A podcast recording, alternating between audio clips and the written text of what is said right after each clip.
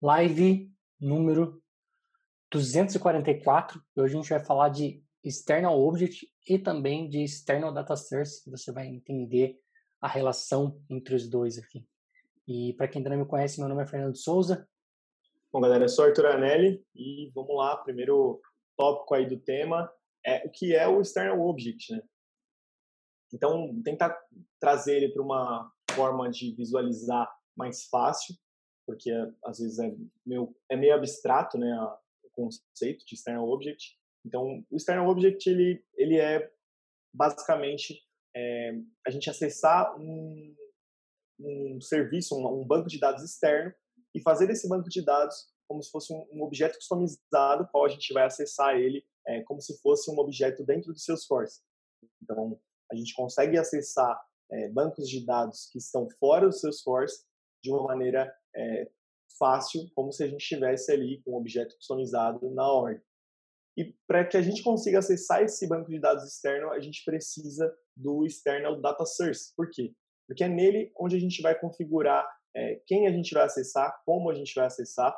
É, a gente vai colocar ali a credencial do, do sistema externo que a gente está acessando, a gente vai colocar o tipo de, de requisição que a gente vai fazer nesse sistema externo, o que a gente vai usar para fazer essa integração, e daí então, é, feito essa configuração, o external object fica para a gente fácil de ser consumido, de ser é, consultado e exibido dentro do Salesforce. Boa. Bom, e hoje é uma live daquele tipo que vocês gostam, que é o famoso mão na massa ali, né? Então, vou compartilhar minha tela aqui e mostrar um pouquinho aqui ao vivo e a cores para vocês o que é o External Data Source e o External Object. Vou tirar meu vídeo aqui.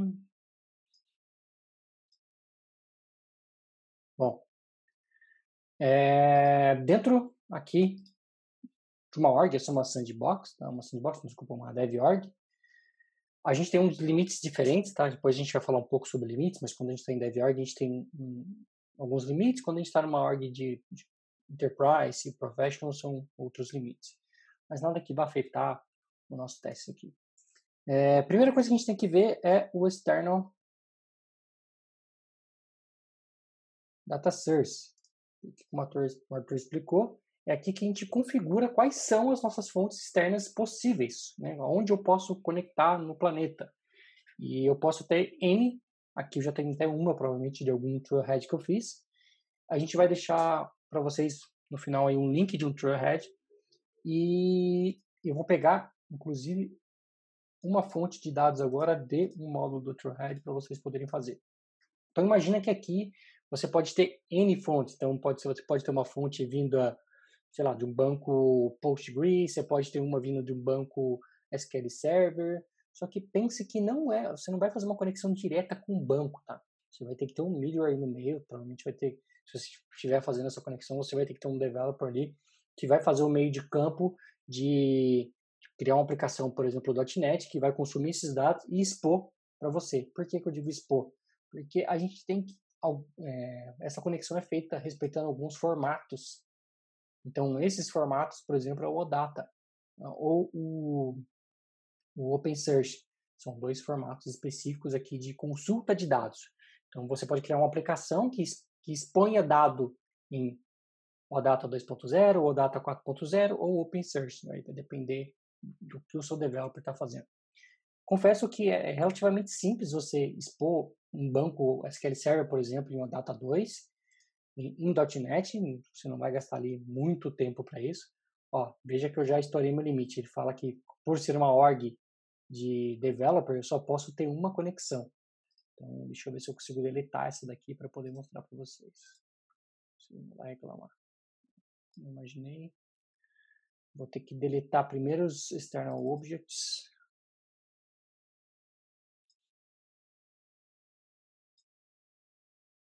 Antes de conseguir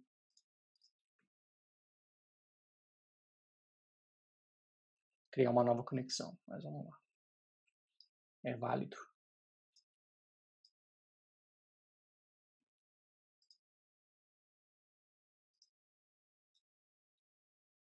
Agora sim, vou criar uma nova conexão. Aqui ele me pede o nome, né? Então, vou colocar aqui order.db mesmo. Uh, e o tipo. Então, para esse caso específico que eu vou mostrar para vocês, que é de um, de um módulo do TrueHead, a gente tem uma conexão ao Data2 e ele pede a URL. Então, já tem uma URL que tinha um aplicativo do Heroku. E a gente não precisa fazer nenhuma outra configuração adicional aqui, tá? Porque ele não requer autenticação nem nada do tipo. Então, se, suponhamos que você estivesse conectando com um serviço seu e você precise de uma é, credencial. Você vai vir aqui, vai falar qual o tipo de credencial. Ah, você pode usar o Alpha 2.0 ou você pode usar um login e password. Então, existem formas de você dizer como que é essa comunicação. No nosso caso, não tem nenhum tipo aqui.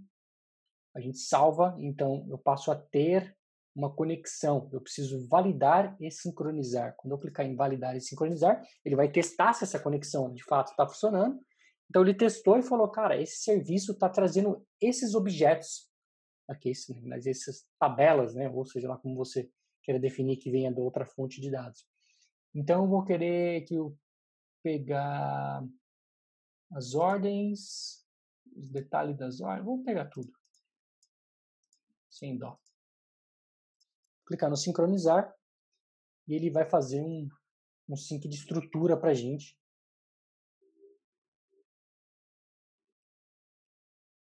Feito, dado sincronizado. Agora eu preciso, e ele já, quando eu selecionei, ele já criou para a gente os famosos external objects. Então, se eu vier aqui no external object, eu tenho os, os dados que eu importei desse, dessa fonte de dados aqui. Né? Então vamos supor, e, e aí o mais interessante disso tudo, que é, eu acredito que a grande mágica aqui é o seguinte: primeira, que a gente consegue fazer consultas SQL dentro desses objetos.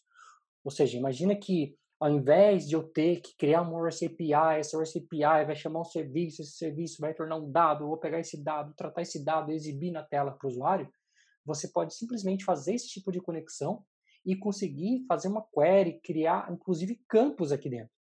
Então, se eu quisesse, por exemplo, falar que é, ordem, ele tem uma amarração aqui, sei lá, um lookup com conta, você poderia fazer. E isso não afeta o seu banco de dados lá.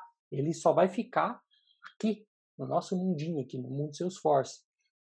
Então eu vou consumir dados de lá e dado o dado que veio de lá, eu integro com o meu dado que eu tenho aqui.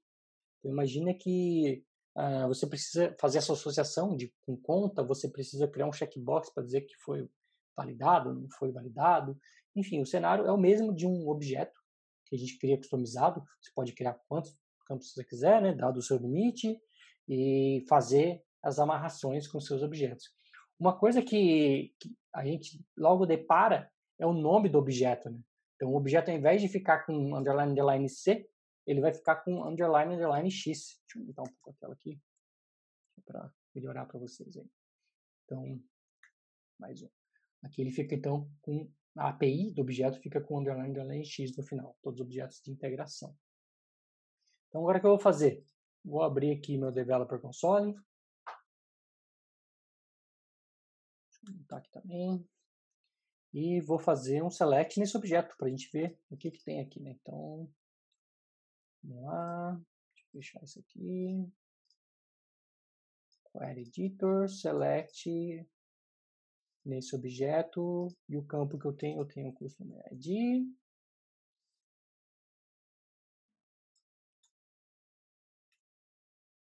Eu tenho order eu tenho order ID e ship date. Então, botei tudo aqui e vou rodar uma query. Opa, tá marcado aqui tudo, desculpa. Então, me trouxe para mim os dados. Se eu quisesse, por exemplo, pegar order ID aqui. Where order ID menor que 100.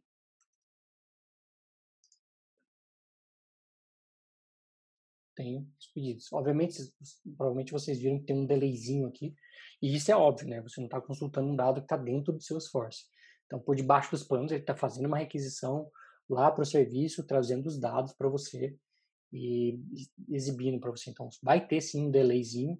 Inclusive, a gente consegue especificar aqui qual é o timeout dessa conexão, tá? Então, aqui ele está falando que o timeout é de 120 segundos. Então, você consegue especificar qual é o timeout dessa conexão.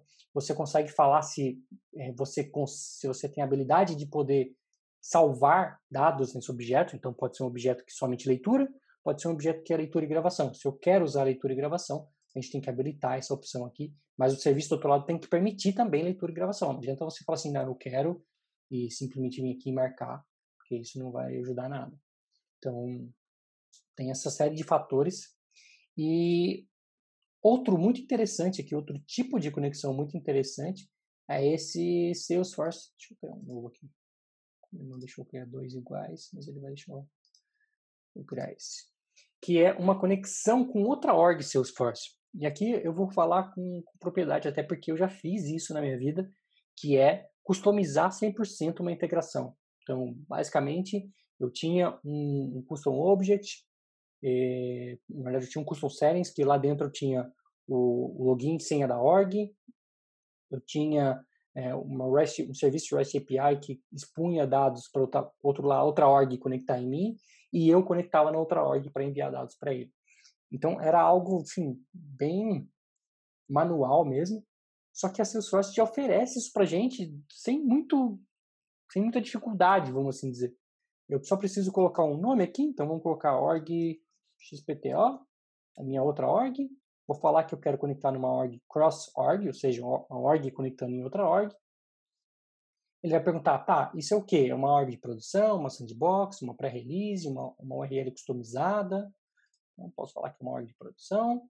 É, qual vai ser o critério de autenticação? Você tem um login e senha ou você quer é, usar um OAuth 2.0?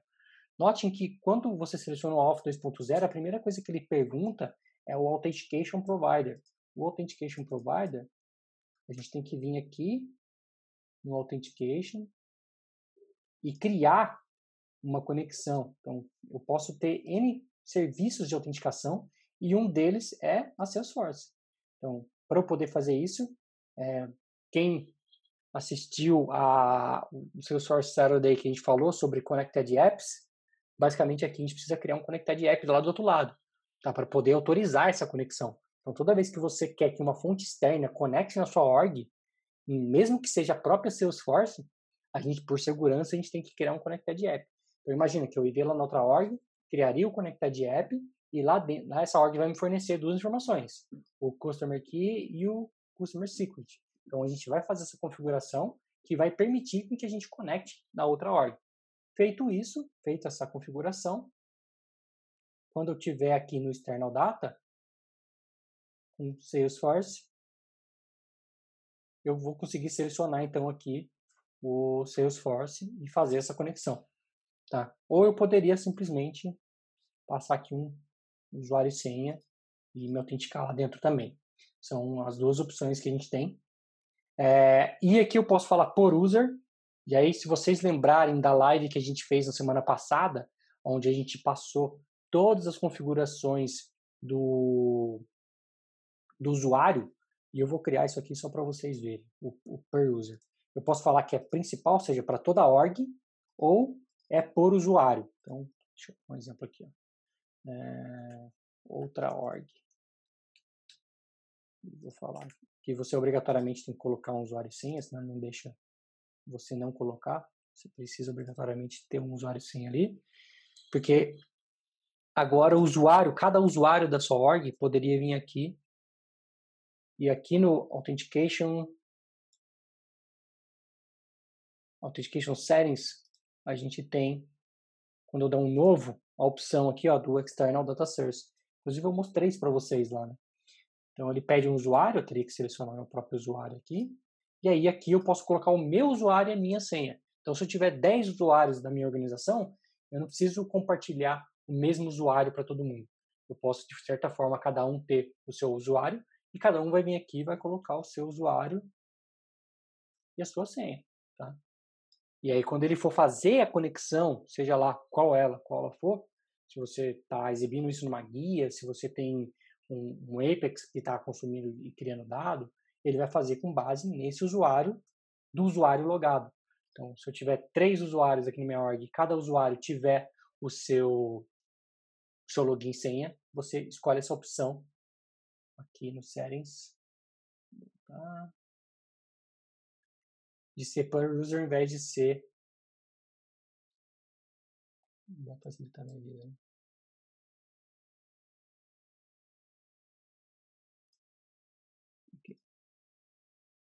Então você colocaria um per user ao invés de ser um per um named principal. Named principal é quando você só vai usar um. Sempre vai ser aquele usuário e senha, nunca vai ficar trocando. E aí sim eu conseguiria então colocar um usuário e senha específico aqui. Qual que é a parte que eu acho é, que é bem bacana aqui? Além de você conseguir, vocês viram, em poucos minutos a gente conectou num banco externo e conseguiu extrair dados e mostrar dados, né? Óbvio que aqui é uma query, né? Mas a gente poderia criar uma guia, por exemplo, e exibir dados dessa guia. Ou outra coisa que eu, que eu acho que é muito bacana é a gente associar isso ao nosso registro. Então imagina que você pode criar um, um lookup com esse dado aqui e esse lookup só existe no mundo Salesforce, não vai existir no, no banco de dados que a gente está conectando. Então, é uma série de poderes que a gente ganha quando a gente usa o External Object. É óbvio que com todos os poderes vem também algumas responsabilidades, né? A gente vai ter alguma série de limites que a gente vai esbarrar ali. E mas eu acho que assim, mesmo os limites existindo são limites consideráveis e alguns deles você consegue inclusive é, chegar para seus Salesforce e falar assim, tem como aumentar? E aí eles vão analisar caso a caso e de repente aumentar o limite que você esteja batendo ali, tá? Vamos lá falar um pouco desses limites.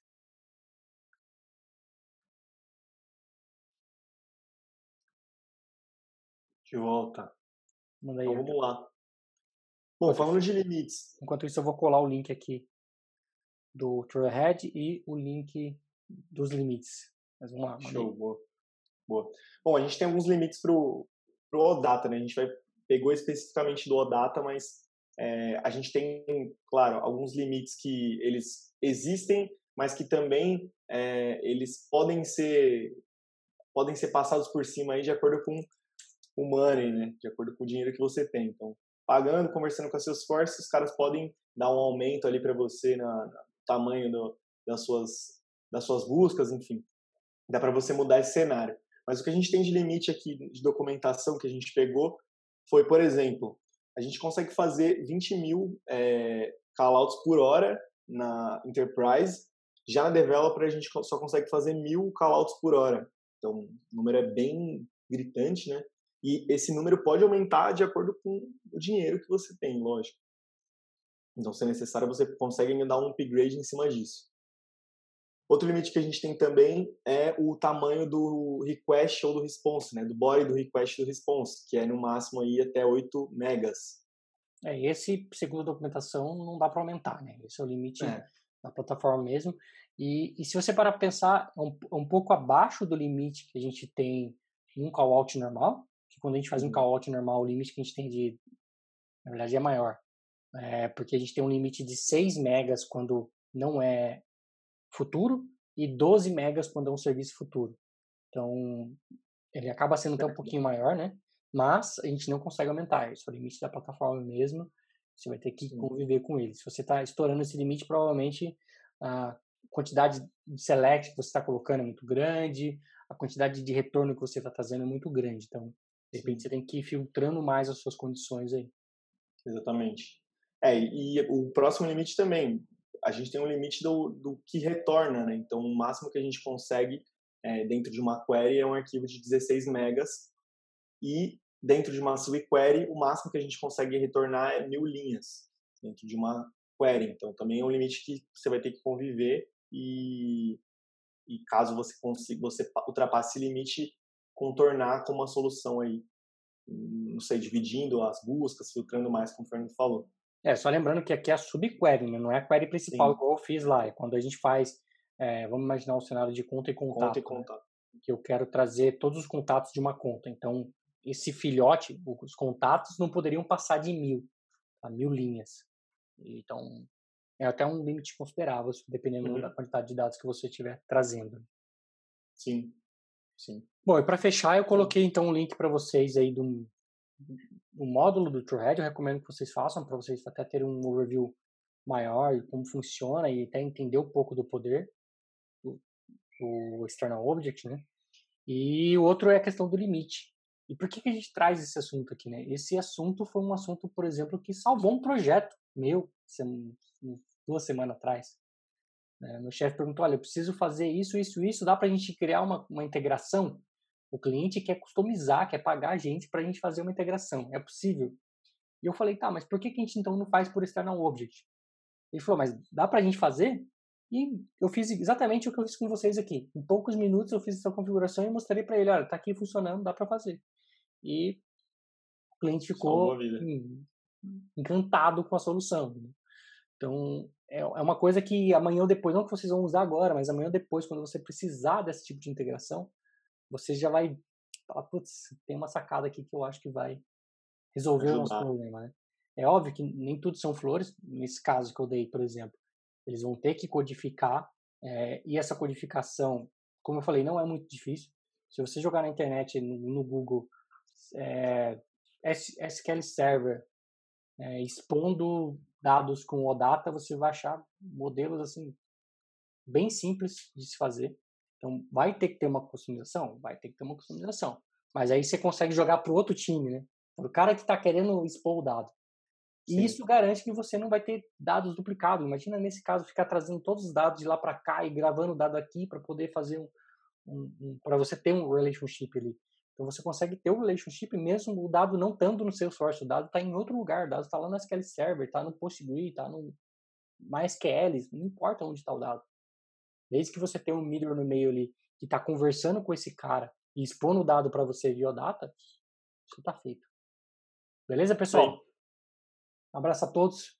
A gente se vê amanhã, às 9h41. Tchau, tchau. Falou.